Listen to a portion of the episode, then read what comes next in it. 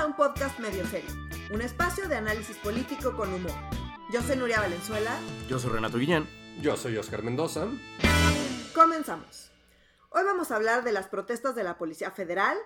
eh, ¿Qué onda con las leyes anticorrupción? Si sirven, no, no sirven o qué está pasando. Y algunas notas sobre el AMLOFest. ¿Oscar? Sobre la Policía Federal se puso caliente esta semana. ¿Y por qué? Porque el miércoles de esta semana. Creo que la palabra caliente es un poco... No ayuda, no ayuda. Sí, no, no ayuda. Policías calientes, eso lo soñaste, querido Oscar. Ponte serio, Álgido se puso. No, ¿cómo ponte serio? Mi- Justo mi trabajo aquí, yo no entiendo nada de lo que están hablando ustedes. Esto es medio serio, Renato. Sí, perdón, perdón. Se puso, Se puso al- se puso álgido, Álgido. e intenso. Muy bien. ¿Por qué? Porque esta semana, el miércoles, se les notificó a la Policía Federal que iban a iniciar sus evaluaciones y exámenes para que los elementos de la Policía Federal pasaran a la Guardia Nacional. Recordemos que cuando se aprobó la Guardia Nacional, eh, parte del acuerdo fue que todos los recursos humanos, financieros y administrativos de la Policía Federal ahora vivirían en la Guardia Nacional. Hasta ahí todo parece bastante, bastante decente. El gobierno federal aseguró con muchísimo hermetismo y muy poca información hacia la Policía Federal que no todos los elementos de la Policía Federal o los que no quisieran entrarle a la Guardia Nacional, que no se preocupaban, que los iban a reasignar a otras tareas y que iban a respetar todo el tema de sus salarios, pero que si no pasaran los exámenes psicométricos y el polígrafo, no había manera en que estuvieran en la Guardia Nacional. O están muy gorditos. O también si están muy gorditos, también Sí. eso es importante. Ah, eso es lo que decían con lo de salud.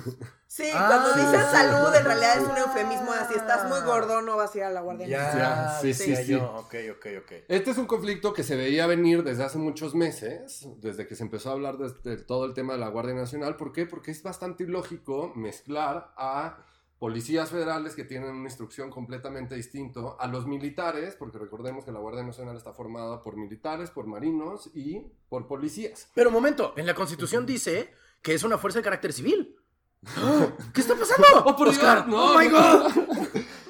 Y eso es justo lo que está protestando la Policía Federal porque dice, ha habido ¿Qué? tanto hermetismo Ah. que no sabemos, uno, si se nos van a respetar las condiciones, porque recordemos que la Policía Federal nace como una fuerza de élite con unas condiciones salariales mucho mejores que cualquier otra policía que hay en el país, que yo diría que los mandos medios hacia abajo que sí ganan salarios dignos y que ahí no es tanto el tema de corrupción, el tema de la corrupción sí está mucho más arriba y lo que exigen es que les expliquen cómo rayos va a suceder esto y cómo no se va cómo no se van a diluir adentro de la Guardia Nacional. Uno de los chismes que corre es que todos los miembros que, de la Policía Federal que sí entran a la Guardia Nacional los van a meter literal a eh, corporaciones de la Guardia Nacional que están en su mayoría conformados por exmilitares y exmarinos. Eso quiere decir que esto no se va a mezclar nada bien.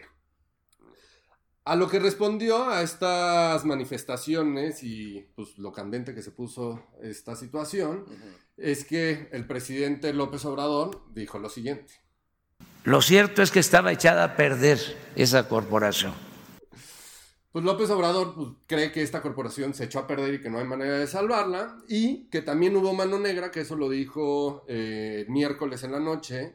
Y para, para contarnos un poquito la mano negra, el secretario de Seguridad y Protección Ciudadana, este Alfonso Durazo, afirmó que la mano negra viene, o dio a entender, desde dos bandos. Uno del expresidente Felipe Calderón, y el otro de Ignacio Benavente Torres, que es uno de los líderes de la Policía Federal, que en Ah. teoría está acusado por secuestro. Ya. Esto Dime, es- un policía en este país, uno, que no esté acosado por secuestro. O sea, ¿cómo? O violaciones por derecho O humano. sea, que sí, pues sí, sí. es como lo que me decían de lo del fiscal carnal, que yo decía, pero es que si no se mejora el fiscal carnal. Y ustedes me decían, ¿y de dónde lo van a sacar? Si todos son amigos, si todos se conocen, si están en la misma clase política. Y yo, ah, pues sí, es cierto. ¿De dónde coño van a sacar un policía que no tenga ay, señalamiento de nada? ¿De Suiza? Pero además lo peor no es eso, lo peor es que tienen esos señalamientos porque están siguiendo órdenes. O sea, yo creo que sí es el peor trabajo del mundo. Ahorita hay millones de hashtags de yo no estoy con los policías. Y los policías son lo peor del mundo, güey. Los policías son banda que tienen una familia y tienen gente y que siguen órdenes. Y que además también hay que ser muy claros que la Policía Federal, podemos decir que la, la- toda la política y toda la lucha contra el narcotráfico no ha jalado y ha generado más violencia, Pero estos son los güeyes que están arriesgando su vida Sí, son todos los días. cañón, todos los días. Todos el peor trabajo del mundo. Y este gobierno, ¿cómo los ha maltratado? O sea, por el lado de migración, que les llaman que son unos fifís. Y después, desde el lado de Andrés Manuel, que les dicen que están unos echados a perder, Y son la los gente que dice, ¿tú de qué te estás quejando? O sea, sí tienen el peor trabajo del mundo. A ver, yo primero me arranco la lengua que hablar bien de un policía de este país. La neta. O sea, sí, son me- gentes, sí. son pobres. Pero mira, yo como gente, yo como persona que sí tuve un pasado en el activismo, fue muy extraño ver a los policías protestando. ¿Vieron unas ganas de putearlos, güey? O sea, de como agarrar un. un- un- O sea, cuando un se estaban puteando a la comandante, tú te sentiste... Pues mira, es que es lógico, como es parte, lo que eh, se mencionó hace un poco, es parte de la descripción de su trabajo, de ambos, tanto de policías golpear como la de la señora recibir Claro, golpes. Pero es decir, hay un punto, que esto tenía que explotar tarde o temprano. ah, claro, esto O sea, viene de atrasísimo. O sea,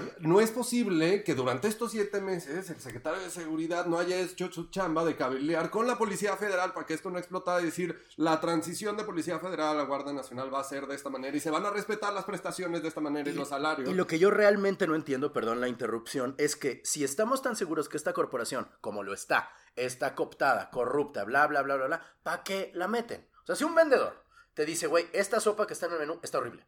Es- Ah, tiene los Y ingredientes si más no sucios. pasan tus exámenes de confianza, pues no te preocupes, no te vamos a correr. Entonces, si tú Te- recibías dinero del narco, es. Te No vamos pasa a cambiar nada. los incentivos, te pasamos a migración. Te pasamos a migración, que porque para quién le importan los cafés A que lo no que- son A mexicanos. mí lo que me da risa es que AMLO se la pasó diciendo que, eh, que, que- que la reforma educativa era en realidad una reforma laboral. Bueno, pues esto también es una reforma laboral. ¿no? Le 100%. están saltando reformas laborales por todos lados porque es exactamente lo mismo. Los vamos a evaluar y si no pasan la evaluación, se van a tener que ir. ¿Y qué va a pasar con las prestaciones? Entonces, está bastante confuso, pero sí me da risa que es exactamente el mismo caso Y sabes que también me da. de que es una reforma ¿Laboral? laboral. Y lo que también me da risa es el tema desde la visión desde el Poder Ejecutivo, o sea, desde el lado de Andrés Manuel, que cree que de las decisiones desde el Ejecutivo de la noche a la mañana, porque él cree que están bien, se van a poder hacer. Es una falta de entendimiento de cómo funciona la administración pública. Solo un último señalamiento. Por supuesto que hay gente detrás de este movimiento de policías. ¿Saben por qué lo sé? Porque son policías. Si fueran gente que tiene ideas propias y no seguiría a la gente, ¡no serían policías! Evidentemente hay alguien Y este es un tema esto. que nos va a dar de qué hablar. Y no, estamos defendiendo a la policía por sí mismo, sino esto es un tema administrativo y un tema laboral Sí. Que no sabemos cómo se va a solucionar y que definitivamente no está resuelto. Y la persona más afectada, bueno, no es persona, pero lo más afectado es la Guardia Civil. Bueno, ya, tiempo. Hablemos de otra cosa porque odio hablar de los policías y me enojo. Ok, pasemos a temas. eh, si, si hubo un tema que, que AMLO ha manejado todo el tiempo es su. eh, En los gansos. Aba- además de los gansos. Barren las escaleras. además, sí, tiene que ver con barrer las escaleras. Tiene que ver con ¡Eh! La ley de escobas. la ley de escobas o las leyes de escobas que tiene que ver con la corrupción, ¿no? O sea, AMLO ha dicho vez tras vez que él está súper comprometido con combatir la corrupción. Y esta semana lo demostró. Ah, caray. ¿Cómo? Él Eh, sí. Barrio. barrió desde arriba de Palacio De Nacional. hecho, hay una ley de la que se está hablando muy poco que está que, que demuestra su compromiso con combatir la corrupción. Nuria, ¿te Oye, sientes sí, bien? sí, ¿Tienes sí, fiebre sí, o sí, algo? Sí, Renato, ¿notaste esto? Bien, ¿Lo estás sí. notando? No, Nuria está dando una nota súper pro AMLO. Wow. No es pro AMLO, es pro eh, las acciones de gobierno que están que son adecuadas y hay que aplaudirlas Yo cuando creía que suceden. estaba en un universo paralelo. Yo también. No, no es un universo paralelo y esta es la ley de extinción de dominio. No suena nada bonito, pero bueno. No suena nada bonito, suena súper rara. La ley de extinción de dominio se discutió en el Senado esta semana, falta que pase por diputados. ¿Qué es la ley de extinción de dominio? Básicamente es la ley que nos dice cómo, eh, en qué condiciones el gobierno eh, te puede quitar tus cosas. Órale. Cuando está relacionado tus actividades con el Por crimen. eso, ¿en qué Ah, condiciones te las puede ok. quitar? No, no, no. Sonó sonó como el sheriff como- de Nottingham de quítanles todo. Sí, Capturen a Robin Hood. Extinción de dominio es que tú ya no tienes dominio de tus cosas, básicamente, o sea, es, es básicamente eso, ¿no? Entonces, el lunes se aprobó en el Senado esta ley, que es la letra chiquita del artículo 22 de la Constitución, Ok. ¿no? Em, donde, insisto, define con claridad para que en todo el país, en qué casos eh, el Estado puede quitar de tus cosas. Pero no teníamos ya una ley de Sí, extinción de dominio. ya tenemos una ley de extinción de dominio. Era una ley, eh, fue la- el primer intento que se hizo. La verdad es que era poco aplicable eh, y no, no era muy funcional. Que esas pasó con Calderón. Esa pasó con Calderón en 2008. Ok. En 2008 se hizo la modificación a Para la quitarle los bienes al narco. Sí, y no se logró. Por eso vemos a los Las narcos subastas. que están en, en la cárcel y desde la cárcel están, pues siguen operando. Pero ahí Por eso vemos le pegó las subastas. ¿qué? las subastas, sí, hay algunas subastas, pero son muy poquitos. O sea, contra, Mm. vemos a los Las narcos. subastas de las casas, los coches, Por los eso. aviones. Pero vemos a los narcos operando desde la cárcel, Sí. con todas sus cosas. Vemos a la esposa de Javidú en Londres y Javidú ahí en la No cárcel. digas así a ese güey. Amo decirle Javidú, No disculpe. Javidú ahí, que si la cárcel en la cárcel, pero ahí sigue con sus casas, con Claro. sus millones y la esposa allá. ¿Por qué? Porque esta ley es, es difícil de operar. Mm. ¿Qué hicieron? Modificaron la ley para que sea más sencillo operar y la hicieron, está súper dura y tiene cosas súper interesantes. Por A ejemplo, aplica para atrás y para adelante. Aunque tú te mueras, aunque tú te mueras, esto aplica. O sea, si tú te mueres, no le puedes heredar tus, tus mansiones a tus hijos. Aunque tú te mueras, si se demostró que, que esto venía, o sea, que no- si no pudiste demostrar que era O sea, es un impuesto de herencia al narco. No, no, no. O sea, sigue el proceso. Ya, ya. no, no, Pues te no. quitan las cosas, te quitan las cosas aunque te mueras. Eso es hacia adelante y hacia atrás. Es decir, normalmente Te cuando... quitan las cosas aunque te aborten. Exacto. Pues Perdón, es perdón. así como funcionan en Unión Europea y en... Exacto, sí, sí, sí, de hecho siguieron muchas recomendaciones de organismos internacionales. Y también es importante que aplique hacia atrás. Es súper relevante porque quiere decir que se pueden ir contra Peña, contra Lozoya, Grupo IGA, la Casa Blanca, Ah, hacia atrás en el tiempo. hacia atrás en el tiempo. Ok, yo tampoco había entendido manches. Sí, sí, sí, está súper Oye, dura. sí está chingona. Entonces abren el espacio para que esto suceda, está increíble y La presentó el Ejecutivo, la presentó un El Ejecutivo senador es el de- presidente, el gente que no- presidente, sí, sí. No, me- había varias iniciativas en el Senado y digamos, esto, a, a esto se llegó. O sea, este es un trabajo que ya lleva muchos años. Eh, Mm, eh, el PAN traía mano en esto, pero es algo en lo que todo el mundo estuvo de acuerdo. O sea, originalmente traía el PAN mano desde Calderón, pues. O sea, es, es una idea que, que, que ha ido, eh, que ha ido evolucionando y ya una- llegó a esta super ley que la verdad, Y en, aplausos. y en aplausos. diputados se ve que hay apoyo, ¿o ¿no? Pues espe- esperemos que sí, que pase. O sea, la verdad es que tiene apoyo de, to- de todo el mundo, porque es una ley que va, que no que va a permitir, que va a permitir eh, condenar, insisto, hacia atrás y hacia adelante. Si te mueres, igual te quedas, tus hijos Wow. te quedan sin tus mansiones y tus ranchos. Qué chido. Y además no por tus están actividades ilegales. por tus actividades ilegales, claro. Y además lo están eh, desvinculando del proceso, del proceso penal. Es decir, antes de que, de que pase cualquier cosa, yo te quito tus bienes y luego vemos. Si ya después me demuestras que su procedencia es lícita, te los regreso. Pero por lo pronto te los quito. Ok. Está sí súper dura. Está súper dura, entonces aquí, ojo, el único comentario es, como está tan dura, esperemos que se use adecuadamente Ajá. y que no se utilice políticamente. Justo lo que iba a decir, no o sea, como... manches, ¿cómo en qué o Pero si no hacemos una ley así de dura, la verdad es que no le vamos a pegar a los corruptos y a los narcotraficantes y a los en lo que más les duele, que es el varo. Claro. O sea, al narco le da igual estar en la cárcel mientras no le quiten Pero es a partir de lo que diga un juez que es la extinción de dominio o es a partir de una investigación. No, no, no. como- O sea, unifica los criterios que permiten a la- toda la federación determinar cuándo se vale y cuándo no se ya, vale. son tus reglas. Ah, está muy bien. Entonces, esas son las reglas y eso es lo que está como en todo el país. Ok. Después hay una segunda ley que tiene que ver con corrupción, que es la ley de austeridad. Republicana, Republicana. híjole. En esta ley sí eh, hubo algunos, algunos problemas, ha sido súper criticada. Eh, básicamente la ley establece los lineamientos que, que- para que el gobierno pueda ahorrar, ¿no? Eh, para que no haya despilfarros del dinero público. Eh, se refiere mucho a las prestaciones adicionales del ISTE, a eliminar seguros médicos, automóviles, le ponen un límite al número de asesores, en fin. Está muy bien que no se despilfarre el dinero y en general hay cosas que AMLO ha dicho una y otra vez, ¿no? Ujú, ujú. Como todo esto que acabo de decir. Pero hay dos puntos controversiales sobre la ley de austeridad. El primero es uno que se ha mal llamado la partida secreta del presidente. Mm. Como contexto, es importante aclarar que, de acuerdo con las leyes mexicanas, la Cámara de Diputados tiene la facultad exclusiva para establecer el presupuesto público. Sí. No, la, no, no el Congreso, no, la Cámara de O Diputados. sea, ¿cómo gasta? cómo gasta. O sea, quien define el presupuesto es la Cámara de Diputados. Este es el, el- el contexto para que se entienda lo que voy a decir, ¿no? En la época prista, me voy todavía más lejos, eh, an- o sea, en la época de Salinas y demás, la época Ah. prista vieja, no la de Peña, había una cosa que se le llamaba, bueno, que se le, le decían la partida secreta. Ujú. Básicamente era un monto que año con año la Cámara de Diputados establecía para que el presidente pudiera gastar como si le pegara la gana y no tenía que dar eh, cuentas de nada. Lo que, que- lo que pasa con la ley de austeridad es que no, no, no tiene nada que ver con esto. O sea, no es una, no es una partida secreta. Decirle partida secreta solo le da pie a los morenistas a que digan, no es una partida secreta y todo lo que estamos haciendo es, es- estamos haciéndolo bien y me están difamando. No es una partida secreta, ¿por qué? ¿Qué es lo que está pasando en esta ley? Esta ley lo que dice es que todo lo que el gobierno ahorre con las medidas de austeridad se usará para los objetivos del Plan Nacional de Desarrollo o para lo que el presidente determine mediante un decreto. ¿Cuál es la diferencia? Uno, que el presidente sí va a tener que rendir cuentas, en el sentido de secreta no tiene nada. ¿Cuál es la diferencia? Antes la Cámara de Diputados con las partidas secretas pristas determinaba un monto año con año. Y ese era el monto que tenía el presidente. No tenía más que eso. Tenía el monto que determina la Cámara de Diputados.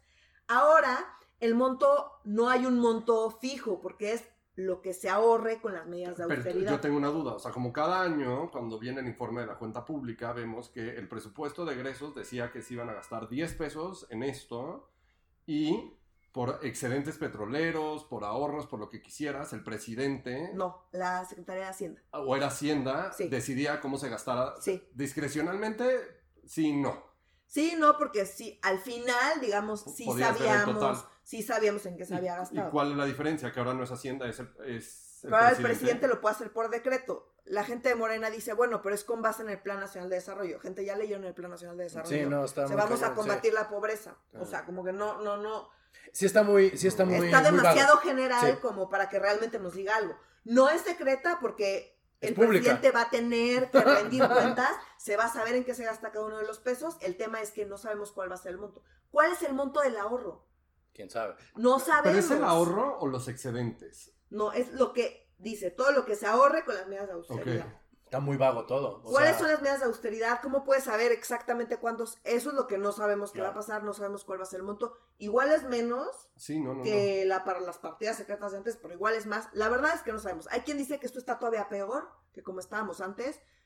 mm, Sinceramente no sabemos. O sea, lo que sí sabemos es que no va a ser secreta en el sentido de que se va a tener que transparentar. Lo que es grave es que estamos la, la facultad de determinar el presupuesto es de la Cámara de Diputados y tiene una razón de ser y es la división de poderes y que el Ejecutivo tenga un contrapeso en el Legislativo. Entonces, el Ejecutivo determina cuáles son las políticas públicas y el Legislativo pues es un contrapeso en el sentido de que pasa la ley, se discuten los partidos, en fin. ¿Y el segundo punto controversial? El segundo punto controversial es que están determinando que un- si trabajas en el gobierno, no puedes trabajar en el sector privado por 10 años. No importa si te corren, no importa si renuncias, no importa si cambió el sexenio y te corren sin preguntarte nada, te quedas en trabajo 10 años. ¿Pero es para altos puestos o puestos relacionados con temas de seguridad nacional e información estratégica? Eh, de como mandos medios para arriba. Ajá. O sea, como un director general, Sí, pero solo si co- tienes información estratégica o de seguridad. pero es que eso no está, no está bien definido, ¿No viene, ¿No viene así en la ley? ¿no? Madres. Órale. O sea, no importa. Es, es un límite muy cañón. Es decir, que no 10 puedes. años. 10 años no puedes trabajar en nada privado porque En trabajas ningún- en el gobierno. En ningún Pero- país está, en ningún país está así, o sea, se puede, hay muchas maneras, la lógica es, o sea, es una buena, es una buena intuición y viene de un buen lugar. El problema es que, pues sí, o sea, la idea es que no utilices la información eh, que obtuviste en tu puesto público para eh, beneficio privado. Mm, Está de muy bien, nada más que puedes tú castigar eh, severamente el que eso suceda, puedes poner un veto de un año, puedes eh, limitar ciertas industrias, pero Este no que, va para atrás. simplemente, que simplemente no puedas trabajar por 10 años en No. el sector privado es una locura. Otra Sí. vez es una reforma laboral que Claro. está demasiado... Está súper draconiana. grave, está muy O sea, draconiana. esto aplica para la ¿Quién va a corte, querer- para puestos de seguridad, eso me parece lógico, pero... ¿Quién va a querer Trabajar trabajar, en el gobierno? en el gobierno si, Pues solo si pasa que- cualquier cosa? Claro. Solo alguien no muy adicto a Morena, digamos, que en 10 años esté seguro que va a seguir con él. O sea, No, y me pregunto si esto va para atrás porque Cedillo trabaja en Kimberly Clark. No, no, O no, sea, esto no va para... no, ah, Las leyes en general no van No para son- atrás, ah, por eso la ley, por, por eso la, la La ley de extinción de dominio es muy particular. Ya. Es muy raro que vayan para atrás. La lógica de que vaya para atrás esa Claro, ley claro. es que, pues sí, tú puedes decir, si hoy deciden, si mañana deciden que sacarse los mocos en público es ilegal, si te sacaste los mocos ayer, que no era ilegal, No Entonces, como yo lo hice cuando no era ilegal y por eso lo hice. Si hubiera sabido que era ilegal, pues no lo hubiera hecho. Claro. Pero no puedes decir, ah, yo no sabía que estaba mal comprarme una casa con dinero del narcotráfico. Si hubiera sabido, si hubiera sabido que me ibas a quitar Claro. mi casa, pues no, No me la compro. Claro. O sea, Oye, eso no ¿y tiene ya pasó sentido. por diputados y por senado? No, o sea, e- estas fueron discusiones en Senado, Mm. se aprobaron en el Senado ambas, en los términos que les estoy contando, van a diputados, vamos a ver qué pasa. Ojalá. La expectativa de quienes están en contra, sobre todo este tema de los 10 años, es que se, se detenga en diputados y que se hagan las modificaciones. Sí, es que Por lo menos que se especifique. Y también del tema de, y, bueno, de la mal llamada partida secreta, que es más bien el tema de que el presidente pueda gastarlo de manera discrecional, que no es lo mismo que opaco, ojo. Ya, Claro. claro. Transparente, pero discrecional. o sea, Claro, que no tenga mismo. ningún tipo de contrapeso. Claro, claro. O Igual por no- lo menos nos van a decir, o sea, como recordemos que con los excedentes nunca sabemos hasta después, un año Sí. después que viene el informe de la cuenta pública, por lo menos va a haber un decreto Sí, sí, sí, que exacto. te van a decir que van a utilizar tantos cientos de millones de pesos para Lo que, no, a la población. lo que no queda claro es el monto, Claro. ¿no? Sí. O sea, esa es ahí como la duda. Pues miren, hablando de gente que se portó mal en el pasado y que si le hubieran dicho, oye, ¿por qué haces esto? Y si hubiera dicho justo lo que dices ahorita de yo no sabía. El, eh, lo que iba a decir es que el, el titular, el, el título de la noticia dice, el ex titular de la PGR es investigado por Santiago Nieto. Y me gusta cómo va cambiando los titulares a lo largo del tiempo, porque antes era el encargado de despacho, güey. ¿Sabes? O sea, qué casualidad que ahora que ya es otro sexenio, ya le cambiaron y dicen, ay, para que suene más cabrón, el ex titular de la PGR va a ser investigado por Santiago Nieto. No, era el güey que le quitó el trabajo a este pobre cabrón. Era el güey que le dejaron encima cuando fue toda esta onda de Odebrecht. Yo lo menciono porque creo que es muy chistoso que el güey al que te corren, el güey que, que corrieron para que te superas tú e hicieras un trabajo de nomás estar sentado en la silla porque no había quien te representara. Ustedes recuerdan muy bien lo que pasó, ¿no? Que no, no hubo. La PGR dejó de tener cabeza como un año, un poquito más, probablemente, y solo había literalmente un encargado de despacho que suena peor que dejar al office boy, güey, ¿sabes? O sea, el encargado de despacho es como el güey que te cuela casa fin de semana que vive ahí porque Dios es grande, ¿sabes? O sea, yo también espero que esto no se vuelva a politizar. Hombre, no, no quiero decir que nadie que sea perseguido por Santiago Nieto sea, ay, pero es una santa palomita, pero sí se huele un poco a venganza. Oye, pero si, si escuchaste lo que dijo Santiago Nieto, que esto no es venganza, Ah, que ¿no? esto es de una investigación Ah, qué casualidad. que lleva muchos meses eh, y que se puede vincular a proceso por temas de lavado de dinero, que se hace con, completo apego a la ley. Y es con un platillo que se sirve mejor frío, digo, ¿qué? pues sí. Bueno, el lunes pasado fue el festejo de López Obrador eh, por haber llegado a la presidencia y donde hizo un gran evento que en realidad fue como un gran informe de gobierno en el, en el Zócalo de la Ciudad de México. No hubo acarreados, no, no se preocupen, los camiones que se vieron en las fotos. Tenemos otros datos. Eran, no, no, eran transporte, porque la gente necesitaba poder llegar. Claro. Y las tortas también. ¿no? Y el pase de lista. Sí, sí, sí. sí. Si no se iban a desmayar. ¿Qué año es este o qué? ¿O humanitarios. cómo? qué? Sí, no, no, no. Pero eh, tuvo un evento muy bonito donde Andrés Manuel se aventó un discurso de casi hora y media eh, detallando los logros de estos siete meses que va de la administración. Ya. Es muy cañón. Como tuvimos un fin de semana complicado en la Ciudad de México, o sea, porque fue el sábado la marcha del orgullo gay, luego el no, el viernes fue. No, Luego el- no, fue el sábado. el sábado. Luego al día siguiente la marcha Fifi La Marta, sí. y luego el AMLOFest, que por cierto, lo que yo quería comentar es que ahora la marcha Fifi ya debemos encontrarle otro nombre, porque ¿saben cuál fue la marcha Fifi en realidad? El AMLOFest. Porque ahí estaba Slim y el dueño de Televisa, este Azcárraga. Ajá, O sea, sí. los otros no son fifís, son aspiracionales. Ya la marcha aspiracional, la, Ah, es la marcha clase media, exactamente. Es la marcha de, de léele 20 minutos a tus hijos. Esas. esas. Ya no le podemos, ya no son fifís. O sea, la gente que protesta contra López Obrador ya no pueden ser fifís porque la gente realmente fifí, es decir, la élite económica, quien realmente es rico y no quien cree serlo, como siempre ha creído que es rico la clase media en este país, ya no son fifís, o sea, ya no hay que encontrar otro nombre. O sea, la, la- la marcha fifí fue el AMLOFest, dado las dos grandísimas puntas de lanza económica que estaban ahí dándose su baño de pueblo, este, no- no- notándose como dos, dos puntos blancos entre un mar café, que sí estuvo muy bonito. A mí me llamó mucho la atención. Yo no pensé que eso pasara nunca jamás. Estoy de acuerdo. No sé cómo lo ven ustedes. No sé, a mí, o sea, creo que justo contrasta la marcha FIFI con lo que salió, esta semana salió en el financiero, una encuesta sobre aprobación presidencial, ¿no? Ok. Entonces, a mí me da risa como ver a la gente que asiste a la marcha FIFI y es que todos los que votaron por AMLO se están arrepintiendo y esto es una cosa horrible y somos Venezuela y todos son resentidos sociales y AMLO es lo peor que nos ha pasado. Bueno, pues la aprobación presidencial dice otra cosa. Claro. O sea, ciertamente, a ver, tras la toma de posesión, la aprobación rondaba en 80%, ¿no? Ahora anda en 66%, pero esta disminución es perfectamente normal, sobre todo en una elección donde había muchísima ilusión Claro. y muchísima No, euforia. espérame, de donde y- venimos con Peña Nieto se Sí, con menos no, de no, 10%, claro. pero... Como ya se fue Peña, todos estamos felices, 80% está feliz, bueno, es normal que baje. Claro. Pero a ver, baja, entre los votantes de AMLO la aprobación está 85% de la gente que votó por AMLO sigue aprobándolo. Menos los policías federales. Eh, 40% de la gente que votó por MID aprueba AMLO. Bueno, hasta 35% de la gente que votó por Anaya aprueba AMLO. ¡Wow! O sea, no es menor. Y en los temas, o sea, en las acciones de AMLO, En las acciones de AMLO, eh, la gran mayoría de las acciones, la gran mayoría de la gente las aprueba. O sea, porque si yo veíamos como el aplausómetro de- del, del discurso de Andrés Manuel, Ajá. pues sí era impresionante en dónde se detenía la gente. Claro. Pero a ver, ojo, la gente también se detiene dependiendo de si la, si la frase está sexy, pues la gente aplaude, no necesariamente por el A ver, tema. Vamos comparando, o sea, como en los principales temas donde la gente se volvió loca fue cuando Andrés Manuel hablaba del fin de los moches.